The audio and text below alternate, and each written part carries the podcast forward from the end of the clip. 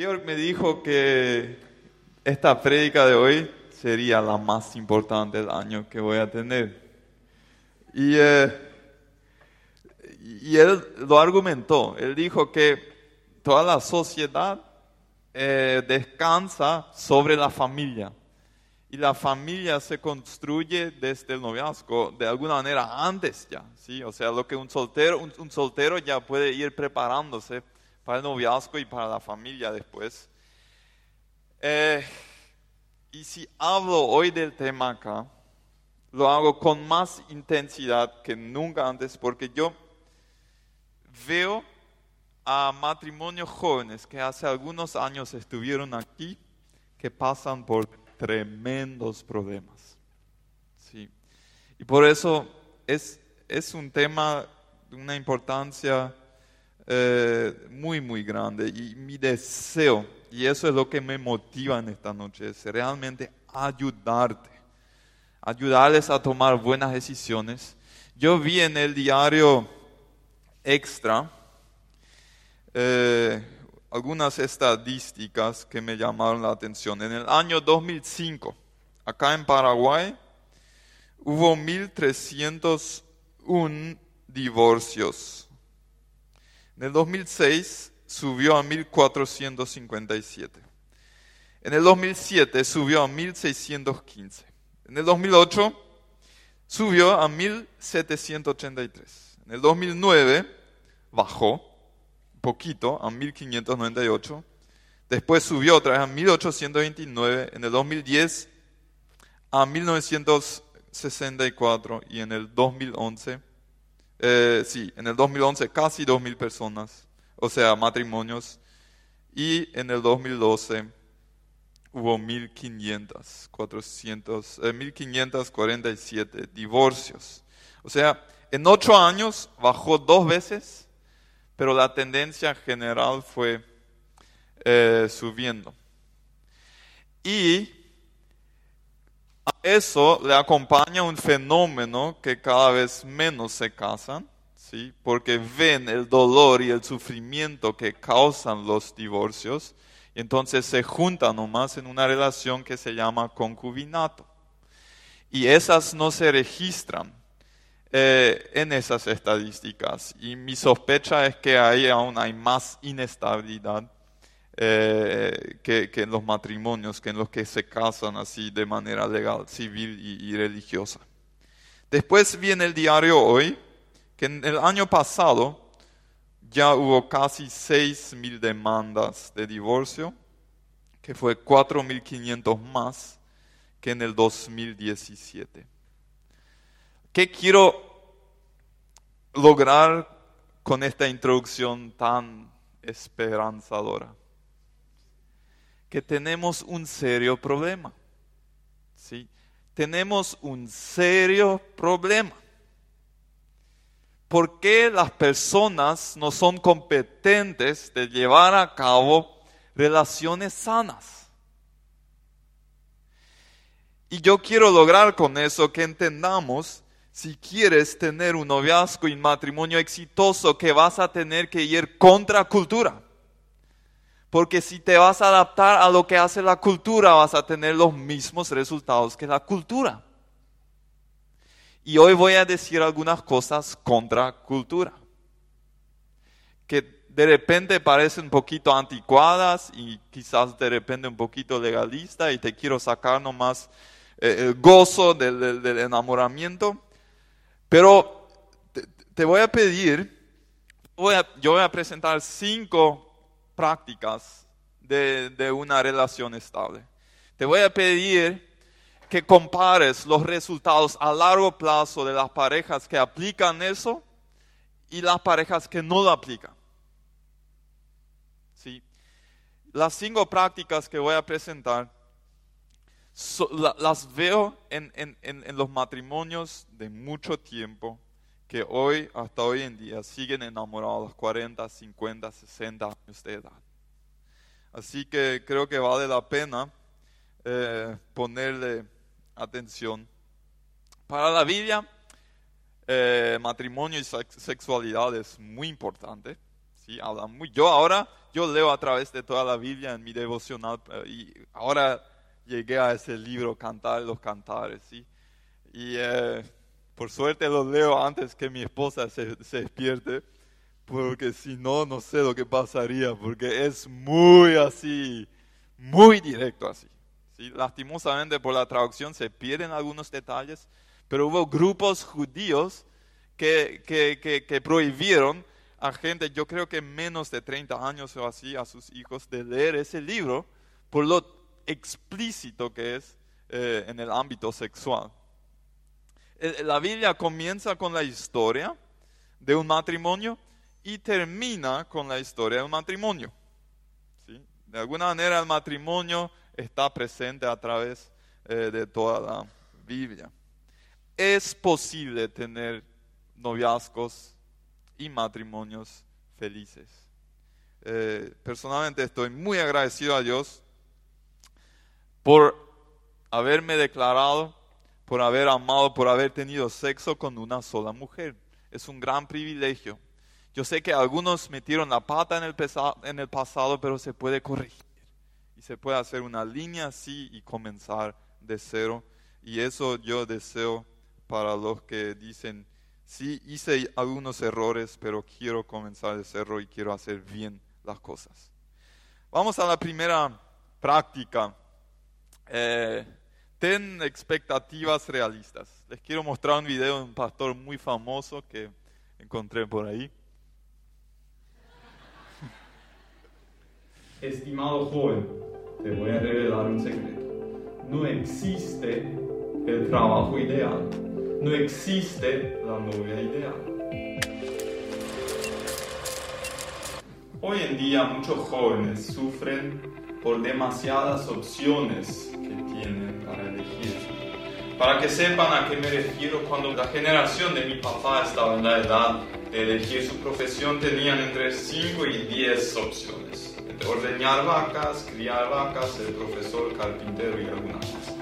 Cuando yo estaba en la edad de elegir, ya tenía cientos de opciones y cada vez hay más, surgen más profesiones como youtuber, influencer y va a haber más. Es aquí donde viene el dilema y la dificultad para los jóvenes de hoy en día. Muchos jóvenes postergan constantemente decisiones importantes por el miedo de perderse algo mejor. Entonces lo que hacen, ellos prueban opción A y cuando ya no les gusta saltan a la opción B y así saltan de estudio a estudio o de novia a novia, siempre pensando de que podría haber algo mejor que se estarían perdiendo. Ellos no se dan cuenta que ese estilo de vida a la larga trae más sufrimiento que perseverar en una cosa hasta el final. Estimado joven, te voy a revelar un secreto. No existe el trabajo ideal. No existe la novia ideal. Al elegir una opción, siempre te decides por un combo de ventajas desventajas.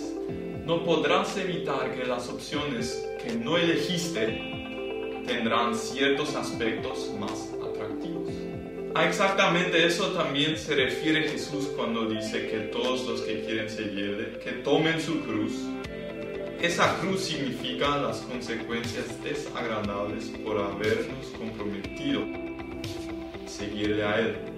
Pero al perseverar nos daremos cuenta que al fin nos espera un premio. Así que sé valiente, no postergues más de lo debido las decisiones importantes en tu vida. Persevera en tus decisiones y al final te vas a dar cuenta que fue lo mejor que pudiste. Que Dios te bendiga. Lo que estoy escribiendo ahí en inglés ya tiene un nuevo término que ya entra en los diccionarios que es FOMO. ¿sí? Hace algunas semanas hablé acá acerca de conocer la voluntad de Dios y expliqué el término FOMO. FOMO son las siglas de Fear of Missing Out. Es el miedo, es, es, muy característico en los jóvenes de hoy en día, es el miedo de perderse algo mejor. Eh, y ese miedo es un virus que evita que podamos perseverar también en nuestras relaciones. Entonces, sí o sí aparecerán características que no te gustan en tu pareja y, eh, y vas a ver otras personas que califican aparentemente mejor. ¿sí? Entonces, lo que necesitamos hacer es volver a la realidad y decir, bueno, a esta persona yo ya conozco mejor. Si ahora me meto con la otra que parece tener eh, aspectos más atractivos en una relación, con el tiempo ahí van a aparecer también cosas no tan atractivas. Entonces, eso ayuda a mantener y a estar en lo que uno quiere. Yo no digo que siempre, siempre hay que aguantar si, una relación y que nunca hay que cortar si, si aparecen realmente aspectos tóxicos que son de alguna manera ya no reversibles. A veces es bueno cortar, pero yo creo que antes de cortar hay que luchar con todo por una relación y hay que hablar con personas que pueden ayudar eh, y no saltar muy rápidamente. El pastor Rick Warren de Estados Unidos dice, mucho se habla de incompatibilidad, ¿sí? Cuando ya nos sentimos amor el uno por el otro, llegamos a la conclusión que somos incompatibles.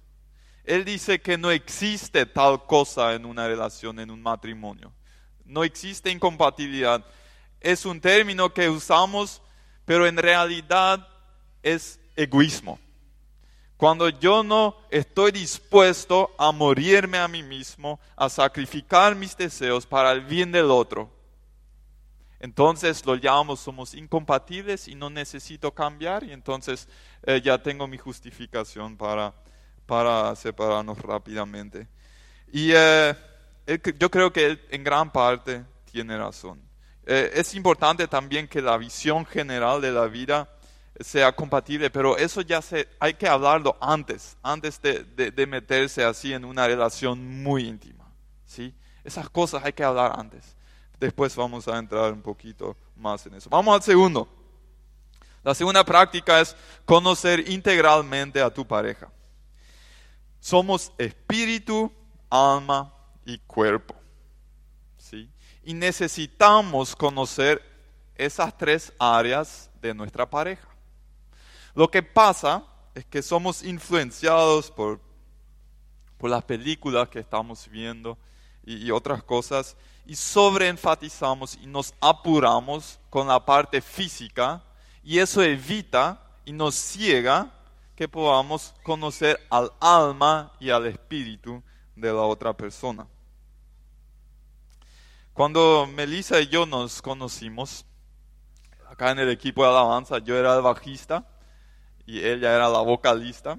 En aquel entonces los que cantaban estaban enfrente y los que tocaban atrás y siempre podía.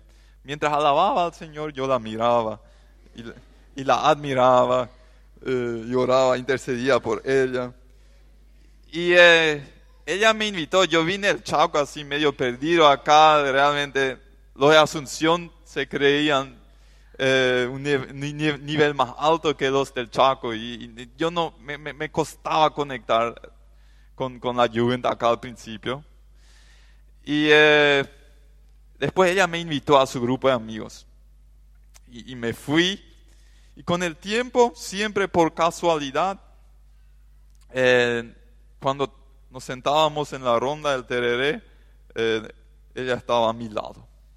Y yo era el mozo que se va, y, cuando pasaba la guampa, ella, ella la tomó y, tocó así, y, por mí entraba todo así una electricidad, y yo podía vivir de eso toda una semana. ¿Sí? Ya no necesitaba más comer ni dormir, eso me daba y, aguantaba hasta el próximo sábado para tomar tereré en ronda otra vez. Y eh, lo que pasa es que al comienzo nomás es así. Después de, de, algún tiempo necesitas un poquito más para sentir lo mismo, ¿sí? Necesitas tomar la mano, necesitas abrazar, necesitas así despacito, eh, cada vez más hasta, y si no paras ese proceso, ¿sí? aterrizas en la cama sin ropa. ¿sí? Y saben que ese proceso es bueno. ¿sí? Es bueno porque Dios nos hizo así. Dios nos hizo así. Hay que hacerlo nomás ah, todo en su tiempo. Y lo que suelo observar es que como se siente tan bien y como los dos sienten esa atracción, que, que se apuran demasiado en el acercamiento físico y eso evita que hablen de otros temas. Y eso evita que conozcan realmente a la persona y no solamente al físico. Eh, y hay algunas razones muy buenas por las cuales hay que cuidar y hay que hacer muy lento ese proceso de acercamiento físico. Uno, queridas, estimadas señoritas, si tu, novio sabe autocontrolarse en el noviazgo, a pesar de tener ganas de tener sexo contigo, también lo hará cuando algún día en el matrimonio por enfermedad o por parto no puedas tener relaciones sexuales con él. Si él no se puede controlar ahora, ¿cómo sabes si en el matrimonio te enfermas y no puedes tener relaciones? ¿Cómo sabes que él se controlará ahí? Segundo, si renuncias al contacto físico o lo haces ese proceso que describí muy lento para conocer el alma y enamorarte del alma de la persona, cuando más tarde el cuerpo por la edad comienza a arrugarse, a hincharse, a envejecerse, todavía queda de lo cual te enamoraste, que es el alma. Si solamente te enamoras del cuerpo, eso se va, se va a acabar con los años. ¿Sí? Tercera razón. Si la relación rompe, las heridas son mucho más profundas si llegaste a estar muy cerca de esa persona. Cuarto, miren los miles de hijos cuando me voy a tablada tantos hijos sin padres, hijos de madres solteras. Y nunca alguien dijo, queremos engendrar a un hijo de mamá soltera. No. Nunca es la intención de alguien. ¿sí? Pero se, si, si prendes el horno arriba, ¿sí? se calienta abajo. Entonces prendieron el horno y cuando el proceso de calentura ya es bastante avanzado, es difícil frenar el motor y se meten en la cama y engendran a un hijo. Yo trabajé en eh, Alto Refugio, que está sobre Venezuela, una fundación que trabaja con, pacientes que tienen VIH-Sida.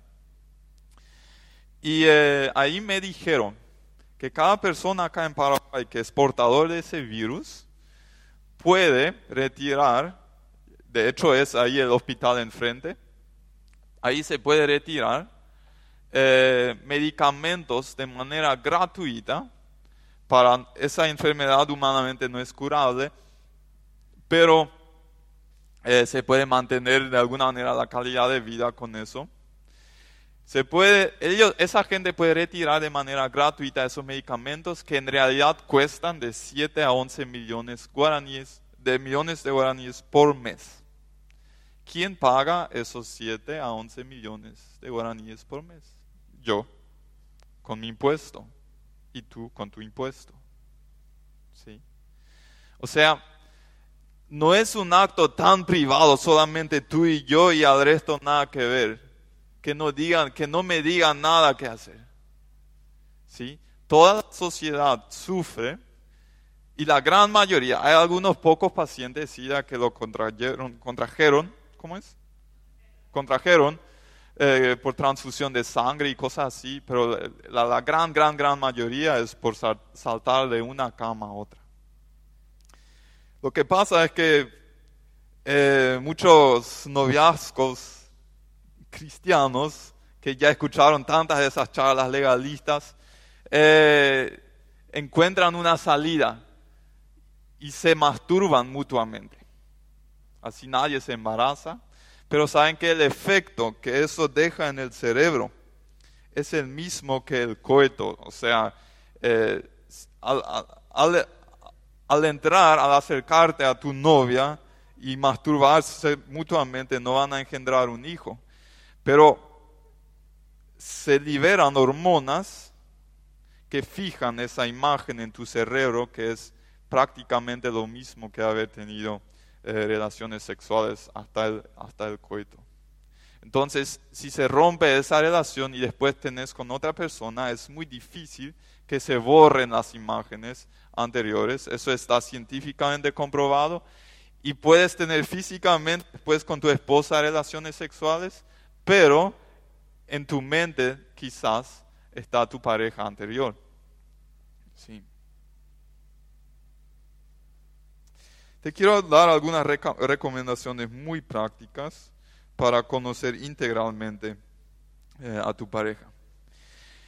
Si todavía no estás en un noviazgo, toma la decisión de hacer una etapa de prenoviazgo antes de entrar en un noviazgo oficial. Eh, nosotros lo hicimos, fue una etapa donde ya sabíamos, nos gustamos y así nos reservamos de una porque está siempre ese miedo, ¿sí? si, si yo no me declaro, hay muchos otros por ahí que podrían estar interesados también. Entonces lo que hicimos fue ya, me declaré, no fue muy fácil porque ella se hizo la ñembota, "Uy, hijo, qué buena nuestra amistad, y- pero después ella de algu- alguna manera eh, reaccionó y, eh, y dijimos, bueno, vamos a entrar en una etapa de prenoviazgo, vamos a hablar, vamos a encontrarnos con amigos eh, y sin acercarnos físicamente, vamos a conocernos más. ¿sí? O sea, mayormente se aconseja amistad larga, noviazgo corto, matrimonio feliz. ¿sí? Eso en muchos casos eh, realmente está fun- funcionando. Después, planificar el tiempo. ¿sí? Eh, si cada sábado, después de la Jugend, me siento en el sofá, apago la luz y prendo Netflix, ¿sí? está el panorama perfecto para pasar más de lo que querías eh, a la intimidad física. Leer libros. Nosotros tuvimos una etapa muy, muy, muy difícil en, en- en nuestro noviazgo, una, una tremenda crisis, y ahí comenzamos a generar algunas costumbres que seguimos teniendo hasta hoy en día y que ya han sido de muchísima bendición para nuestra relación. Eh, y una de esas es leer buenos libros. Entonces, uno, aprendes mucho, pero dos, tenés buenos temas, temas constructivos de edificación para hablar acerca de eso. Y no solamente concentrarse eh, en, lo físico, eh, en, esa oración, en eh, relación. Orar juntos, pasar tiempo con amigos es tan importante. Nosotros, creo que en los primeros dos años de- del noviazgo, eh, pasamos más tiempo en grupo que entre dos nomás. Y eso ayuda a conocer la persona eh, cómo es cuando eh, está con otras personas. Servir juntos. ¿Cómo, ¿Cómo se comporta la pareja cuando servís juntos? Eh, jugar juntos. ¿sí? Cuando yo me di cuenta, por ejemplo, yo, yo creía que ella era la más santita. Y cuando jugábamos juntos, me di cuenta que ella hacía trampa siempre en uno. ¿sí? y, y cosas así, uno no, no te vas a dar cuenta que si solamente siempre estás entre los dos nomás. Eh, y después no postergar el casamiento más de lo necesario. A veces yo he hablado con parejas, los dos ya quieren, tienen estabilidad financiera, tienen trabajo, todo, todo bien, todo bien, pero los padres de alguna manera, eh, a veces hay, hay que hacerle caso a los padres, pero a veces tenemos esas mamás muy sobreprotectoras, ¿sí? Y que quieren decidir y quieren meter su mano en todo eso. Entonces yo cuando le veo bien a la pareja le digo, no posterguen más su casamiento. Eh, de, hecho la Biblia lo dice, ahí está el versículo de 1 Corintios 7, 8 al 9. Así que les digo a los solteros y a las viudas, dice Pablo, es mejor quedarse sin casar, es una buena opción también bíblicamente hablando, tal como yo. Pero si no pueden controlarse, entonces deberían casarse. Es mejor casarse que arder de pasión. Acá habla explícitamente del deseo sexual. ¿sí? Entonces, y uno de los textos que dice claramente que, que el sexo pertenece al matrimonio y no antes. Así que yo siempre quiero motivar a algunas parejas a que eh, elijan este texto para la predicación de su casamiento. Hasta ahora nadie me hizo caso, pero a mí me encantaría predicar acerca de eso en el casamiento de alguien de ustedes, si por ahí están interesados. Una palabra a los hombres. El año pasado vino el doctor Carlos Vince, ¿sí? Y las chicas estaban arriba y los hombres aquí abajo hablando de sexualidad. ¿Alguien se acuerda? Él nos explicó la diferencia entre un perro y un hombre. ¿Alguien de ustedes se acuerda todavía? La diferencia es que el perro tiene los testículos a la misma altura que el cerebro, ¿sí? Y es empujado por esos testículos, es su instinto y guiado por eso. Nosotros los hombres, la gran mayoría por, por lo menos, tiene el cerebro muy por encima de los testículos. ¿Qué significa? Que nosotros podemos guiar nuestros testículos por el cerebro. No somos como el perro. Entonces, te quiero hoy invitar a tener los huevos bien puestos, ¿sí? Entre las piernas y no entre las orejas. Sean hombres, no sean perros. ¿Sí? Ustedes pueden controlarse.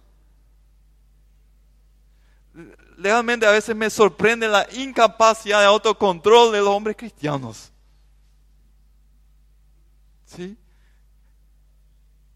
Nosotros tenemos la responsabilidad de ser el sacerdote de la familia, de guiar a las mujeres y a los hijos a los pies de Cristo si hace falta.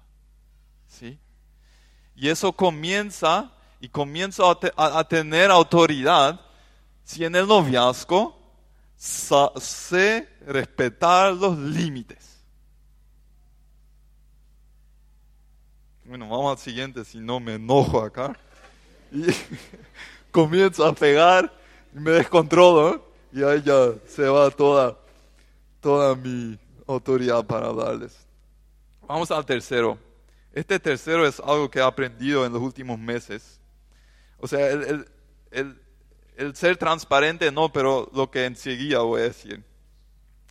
Ser transparente es muy importante. Ah, me, contó un señor que ha preparado a muchos matrimonios, noviazgos para matrimonios, que e, ellos han visto como pareja que cuando uno de los dos lucha con celo, sí, celo, la falta de confianza hacia el otro, casi siempre hay eh, actividad sexual de por medio. ¿Por qué?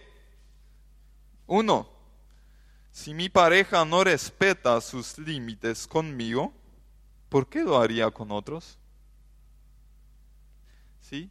Chicas, si ustedes le hacen muy fácil a sus novios el acercamiento físico,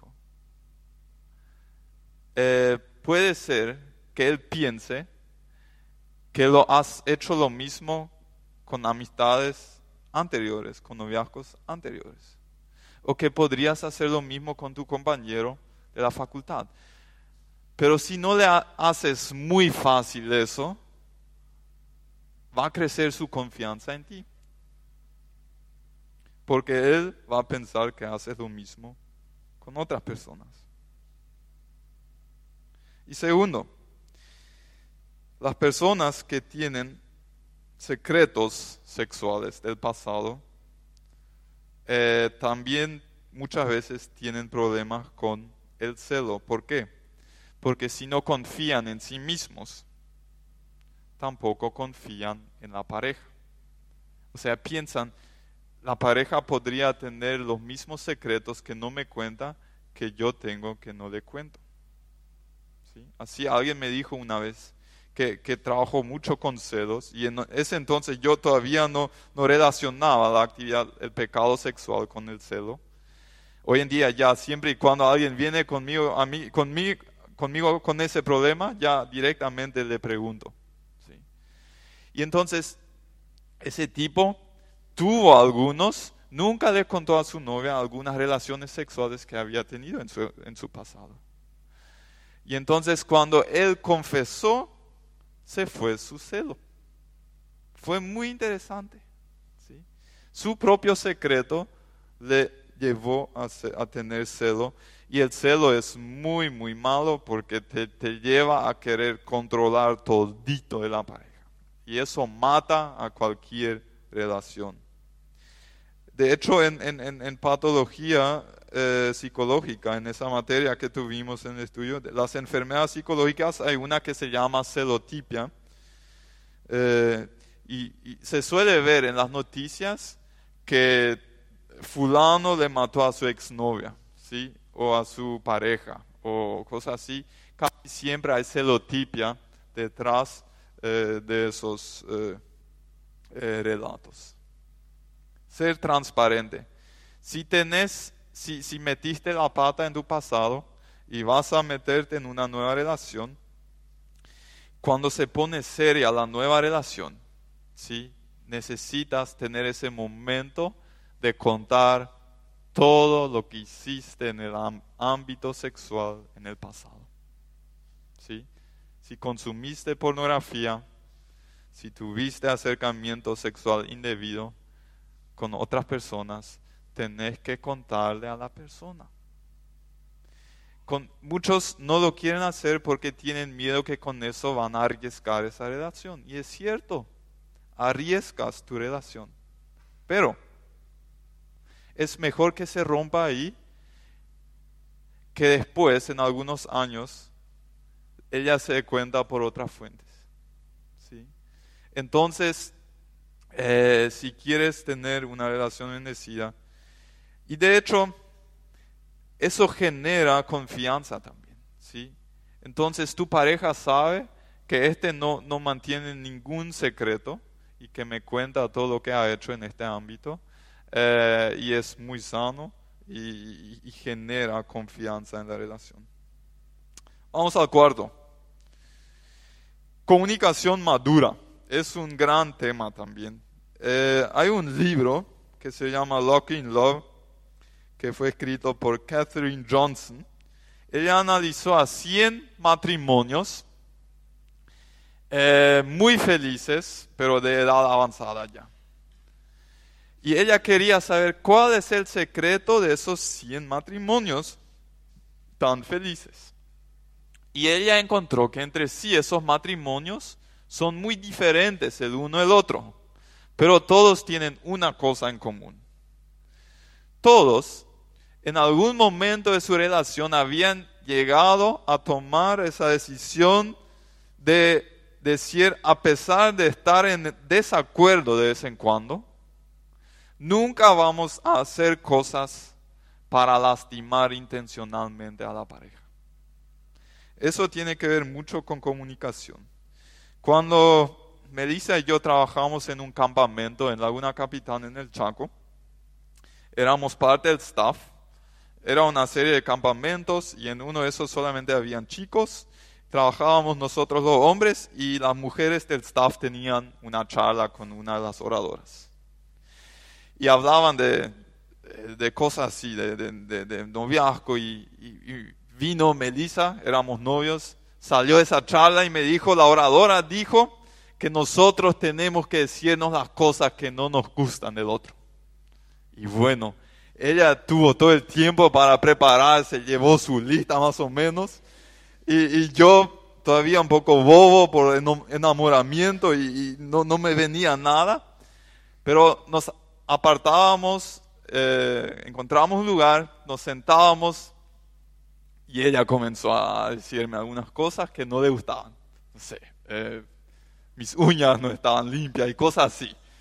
Eh, y eh, ahí comenzamos a aprender algo que hasta hoy en día no somos expertos aún, pero que nos está sirviendo muchísimo. ¿sí? generar un ambiente seguro en el cual yo puedo decir las cosas que a mí no me gustan de mi pareja. Pero yo necesito saber escuchar también si ella me dice. Y acá es el punto donde muchos fallan. ¿sí? Muchos se sienten atacados personalmente, se pichan. ¿sí? En, alemán dialecto decimos Nächsche eh, o Einschnappen, ¿sí? y, se pichan y, no le hablan más a la pareja por dos, tres días eh, por lo que hizo, y eso siempre está muy mal. Hay que hablar, hay que hablar las cosas. El que no habla, siempre, eh, él nunca tiene. Quizás fue lastimado, pero necesita aprender a verbalizar eso. Y acá viene algo muy, muy importante, es muy importante el cómo decirlo. ¿sí? En, en, eh, resolución de conflictos eh, se habla de la, del mensaje del yo. ¿sí? Por ejemplo, si, si mi esposa hizo algo que a mí me lastima, es muy diferente si yo digo, tú me heriste y tú me hiciste eso y tú y tú y tú, acusando o decir, cuando hiciste tal y tal cosa, yo sentí, no sé, yo me sentí lastimado. Eso me hizo triste. O sea, hablar más desde mi punto de vista, cómo yo percibí algunas cosas. Porque muchas veces se lastima sin intención. Pero si ahora yo, yo reacciono acusando a esa persona, ahí comienza la pelea. Y comienza el, el aspecto tóxico a crecer un, ciclo tóxico en una relación que no es bueno. Necesitamos aprender a comunicar maduramente. Si yo, yo era del otro extremo, yo de alguna manera aprendí en mi adolescencia ya a no decir nada cuando me molestaba algo de alguien, solamente me lo tragaba todito. Y eso tampoco es bueno. Porque de alguna manera, en algún momento, va a salir de manera no adecuada y vas a dañar a la relación. Por eso es muy importante.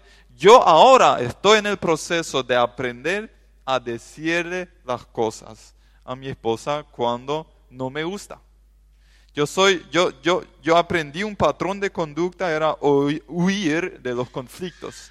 Y eso no es bueno. ¿sí? Hay que confrontar los conflictos, hay que decirlo, hay que buscar el momento apropiado. Y eh, ella ahora a veces se sorprende por lo criticón que soy, porque antes nunca decía nada, pero yo necesito hacerlo. Eh, a veces duele un poquito, pero yo le digo que lo estoy aprendiendo, fue muy negligente en esa parte y necesito esa seguridad de que me vas a escuchar sin enojarte conmigo. Y así estamos en el camino aprendiendo a comunicar bien. Te quiero hacer la pregunta. Si alguien